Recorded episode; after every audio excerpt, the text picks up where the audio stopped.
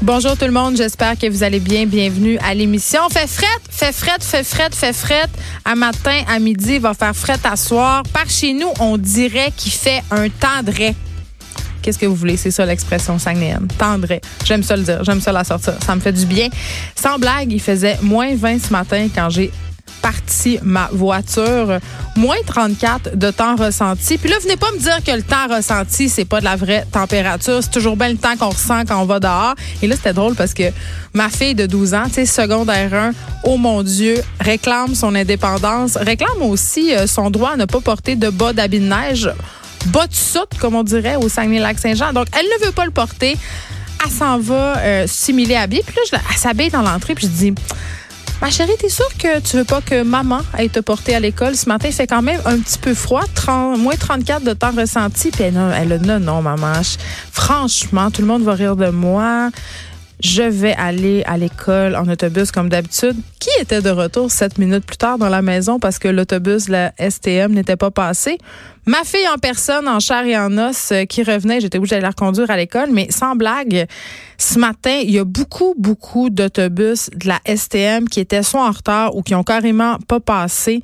Euh, on a vraiment un problème avec le service de transport en commun quand il fait froid à Montréal. D'ailleurs, on a des problèmes de, transport en commun en général. Il tombe deux gouttes de pluie, l'autobus passe pas. Il tombe un grain de neige, l'autobus passe pas. L'autobus passe jamais. juste pour passer l'été quand il fait 35. Donc, quelle surprise ce matin, note que l'autobus soit pas passé pour euh, ramasser ma fille. Et à chaque fois qu'il fait froid comme ça, j'ai toujours une pensée pour les itinérants. C'est certain, là, j'y pense, euh, j'en croise beaucoup quand je viens ici à Cube On est devant le métro euh, Berry-UQAM. C'est l'épicentre de l'itinérance à Montréal, je dois le dire. Il y en a énormément d'itinérants parce qu'il y a aussi beaucoup d'organismes pour leur venir en aide. Et ce matin, en marchant vers le bureau, je voyais des, des gens qui étaient tellement pas assez habillés pour faire face aux intempéries. Et il y a la mairesse Plante euh, qui a annoncé des mesures spéciales sur Twitter aujourd'hui, plus tôt ce matin.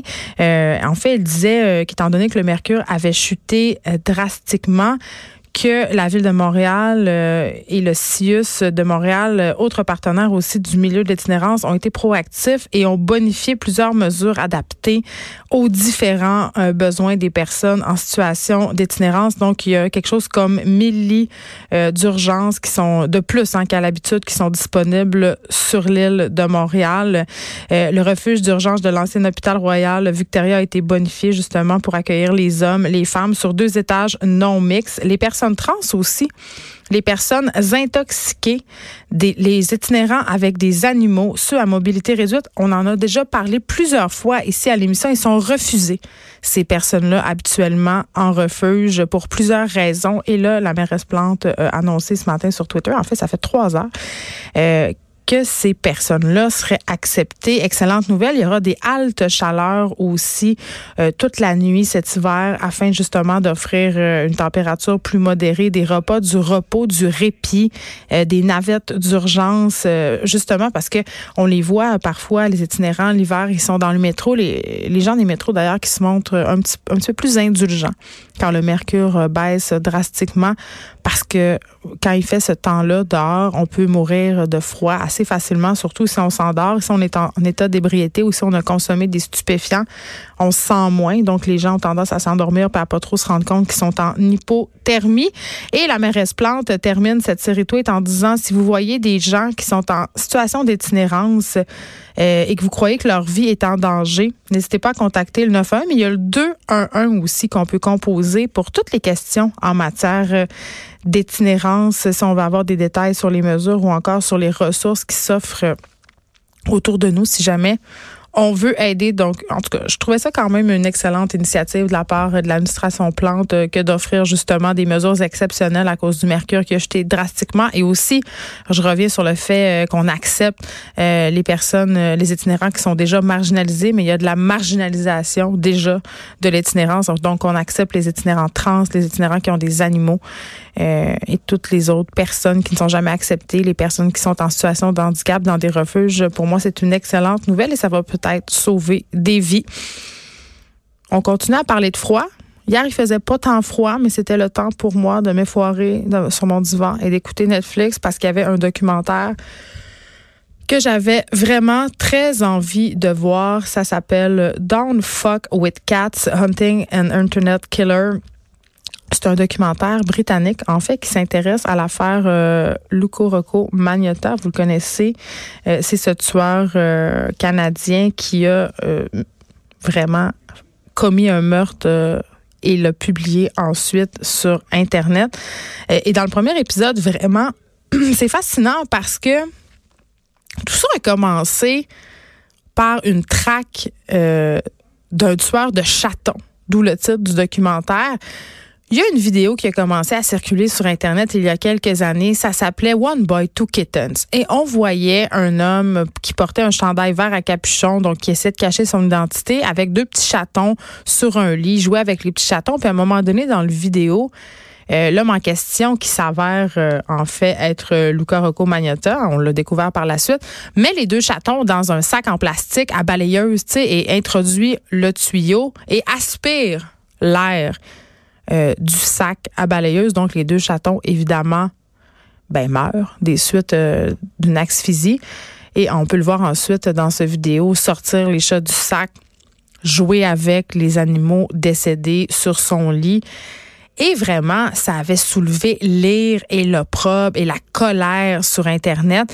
Et s'était mis en place toute une espèce d'équipe de personnes qui avaient créé des groupes euh, de recherche pour dévoiler, en fait, mettre à jour l'identité de ce tueur de chat mystérieux. Vraiment un jeu, euh, c'est comme chercher une souris dans une, une, épingle dans une botte de foin, pardon, là, c'est vraiment compliqué parce que euh, Luco, euh, Luca Rocco Magnotta était quand même très, très, très habile, OK? Il brouillait les pistes, il utilisait des faux profils et il jouait aussi avec ce groupe d'internautes qu'il cherchait. Il les bavait en bon québécois en leur envoyant des fausses pistes, des fausses photos, des faux liens.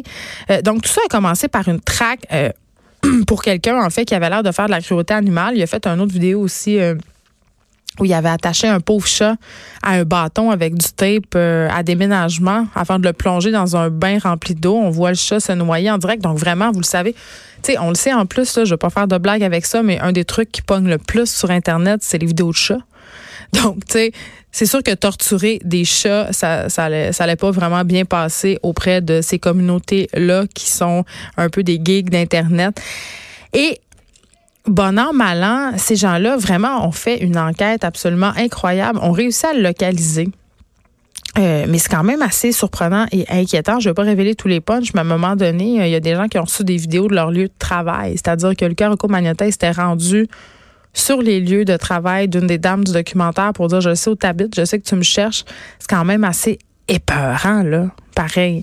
Donc, c'est à cette traque-là qu'on assiste euh, dans le premier épisode. Euh, c'est un documentaire de quatre épisodes et justement, ça se conclut par l'arrestation euh, de Luca Rocco Magnotta qui avait tué dans son appartement de Montréal un étudiant chinois de 33 ans. C'est en 2012 que ça s'est passé. Il avait démembré sa, sa victime et il avait expédié, on s'en rappelle, ses restes à divers endroits dans le pays. Ça avait choqué évidemment tout le monde. Il y avait une traque après ça jusqu'en Allemagne où il a été arrêté dans un café Internet. Je, vous dis ça, on dirait que je vous raconte un film d'horreur.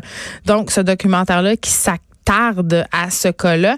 Et c'est vraiment, en tout cas, moi, ce que je trouve intéressant dans ce documentaire-là, c'est qu'on voit naître, entre guillemets, un tueur en série qui découle de la culture Internet, qui a joué avec les codes Internet, en, en, commençant quand, euh, quand les gens qui faisaient enquête à propos de Luca Rocco Magnotta ont commencé un peu à mettre les pièces du casse-tête ensemble, ils se sont rendus compte que ce gars-là avait plein de fanpages, plein de photos sur Internet, plein d'affaires, mais que dans le fond, c'était tout lui qui se photoshopait sa, sa face. Il prenait des photos d'un peu n'importe qui, qui photoshopait sa face sur le corps des personnes et donnait l'impression d'avoir une vie de mannequin international, de faire partie du jet set, de passer du temps en Suède, en Allemagne, au Japon, partout. C'est vraiment le fruit d'un esprit dérangé qui était désespéré d'avoir de l'attention.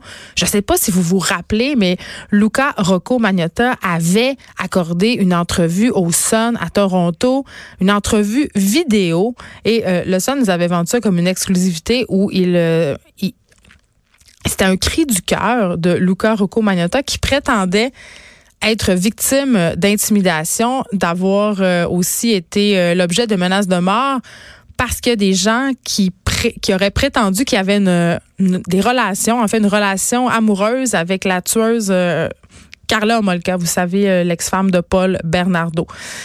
C'était tout inventé, évidemment. Euh, Luca Rocco Magnotta n'a jamais eu de lien de près ou de loin avec Carla Omolka, mais c'est pour vous dire à quel point euh, l'esprit de cette personne-là est tordu et, tout ça semble avoir pris naissance sur Internet et la façon dont, justement, les gens sont toujours désespérés d'avoir de l'attention, des likes et des fans sur Internet.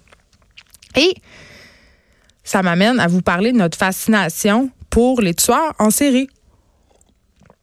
Je vous l'ai dit, c'est pas une surprise. Euh, moi, j'ai fait un mémoire de maîtrise sur les tueurs en série. C'est quelque chose qui me je m'excuse, je vous tousse d'en face. Euh, c'est quelque chose qui me fascine. Je me suis toujours demandé pourquoi. Pourquoi ça me fascine, les tueurs en série, puis j'en ai pas de réponse. Mais je suis pas la seule. Vraiment pas. Sur Netflix, en ce moment, il y a plein, plein, plein de choses qui sortent, des documentaires, des séries. notamment sur Ted Bundy, il y a eu euh, il y a un film, il y a une série documentaire, il y a une série qui s'appelle Parole de tueur. Il y a Mind Hunter, qui est une série de fiction.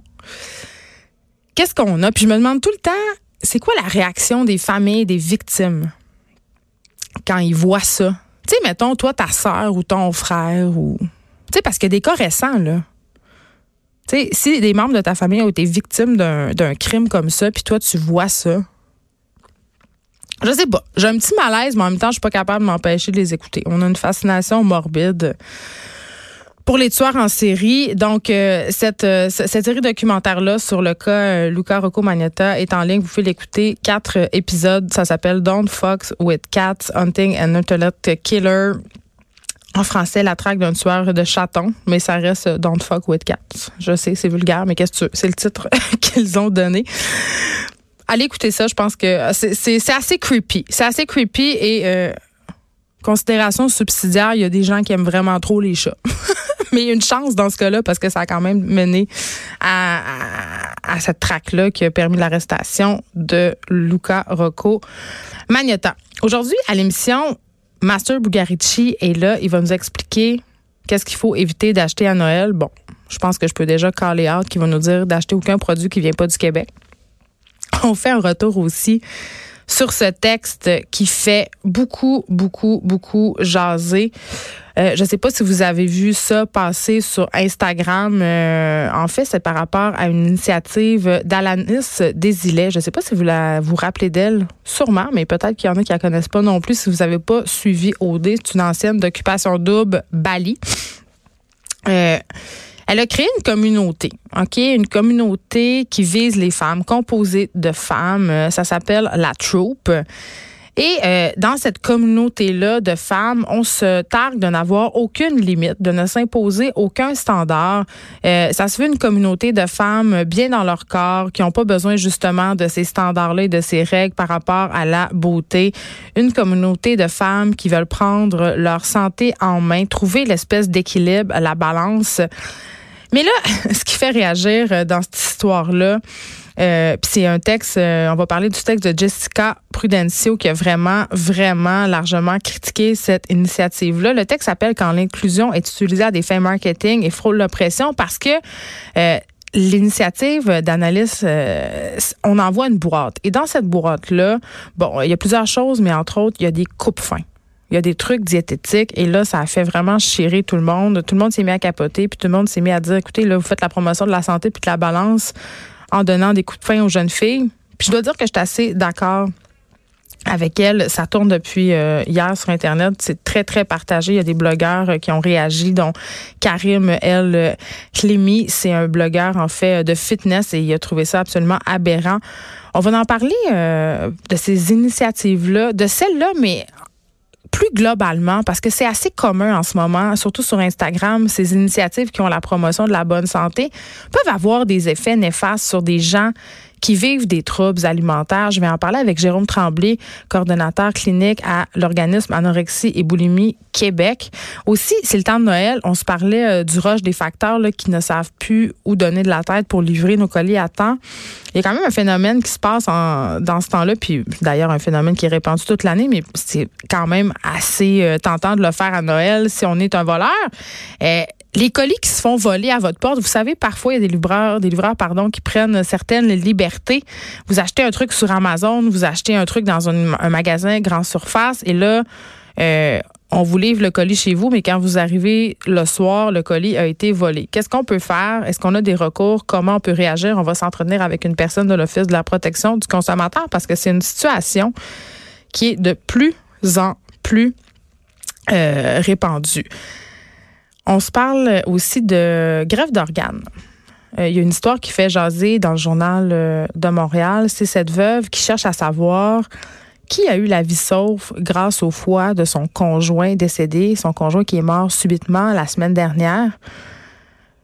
On va parler avec quelqu'un de Transplant Québec parce qu'il y a une raison pour laquelle euh, on garde l'anonymat des donneurs et des receveurs d'organes. Puis c'est clair, tu sais, quand on voit cette histoire-là, puis quand on voit passer le témoignage de cette veuve-là, c'est sûr que ça nous touche à vie un deuil, puis on se dit, qu'est-ce que ça ferait si on lui donnait l'occasion de rencontrer la personne euh, qui a eu la vie sauve. Ça pourrait être une belle rencontre, mais psychologiquement, c'est quand même assez tricky. On va en parler.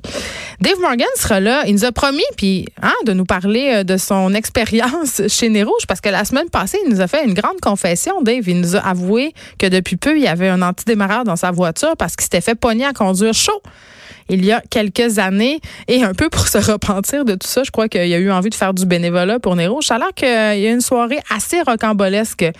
Il va venir euh, nous, euh, nous entretenir de tout ça. Caroline G. Murphy sera là aussi. Elle nous revient évidemment avec les meilleurs potins de la semaine.